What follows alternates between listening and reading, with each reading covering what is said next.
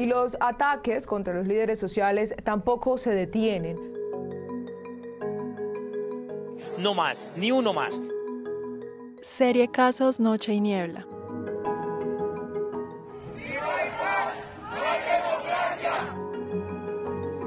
No maten más gente, por amor de Dios.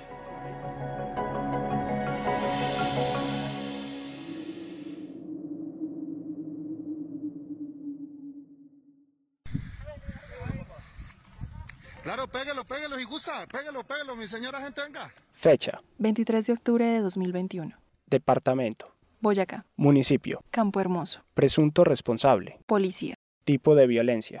Violación de derechos humanos, ejecución extrajudicial por abuso de autoridad. Víctima. Giovanni Balbuena Infante, campesino. Mi subintendente, venga. Venga, mi sargento, venga. Venga, pégalo, pégalo, el hombre le va a identificar. Por eso, pues yo me le estoy identificando. Él le dice, venga, yo me le voy a identificar. Usted. La Policía Nacional ejecutó extrajudicialmente al campesino Giovanni Balbuena en la vereda Toldo Arriba del municipio de Campo Hermoso. Algunas versiones indican que la víctima portaba un arma de fuego sin salvoconducto y cuando las autoridades lo requirieron para una requisa, este emprendió la huida y buscó refugiarse en su casa, pero la policía empezó a disparar. Una de esas balas lo alcanzó y le causó la muerte.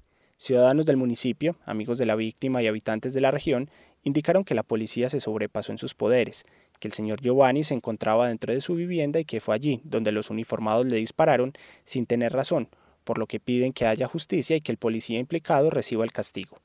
El hecho causó la indignación de la comunidad y se llevó a cabo una manifestación en el parque principal de Campo Hermoso, donde algunos ciudadanos con camisetas, velas y pañuelos blancos exigieron justicia por la muerte del campesino, de quien manifestaron era un hombre servicial que se dedicaba a su familia y a las labores del campo. Jaime Yesid Reyes, alcalde de Campo Hermoso, pidió a la Fiscalía General de la Nación que investigue con objetividad los hechos que rodearon la muerte del campesino.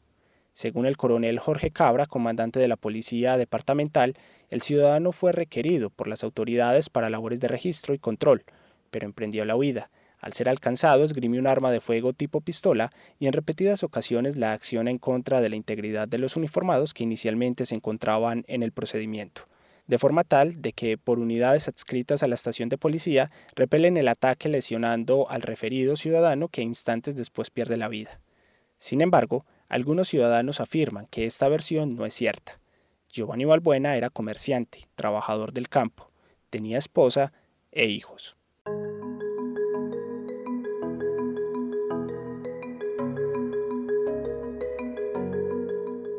Para este podcast utilizamos audios de movilizaciones ciudadanas en el marco del paro nacional en Colombia durante 2021. Además, el audio de un video ciudadano publicado en la red social Facebook en septiembre de 2020 con fines narrativos. Este es uno de los casos registrados por la revista Noche y Niebla número 64, correspondiente al periodo entre julio y diciembre de 2021. Encuentra la revista completa y más información sobre violencia política, violación a los derechos humanos e infracciones al derecho internacional humanitario en Colombia en nocheyniebla.org y cinep.org.co.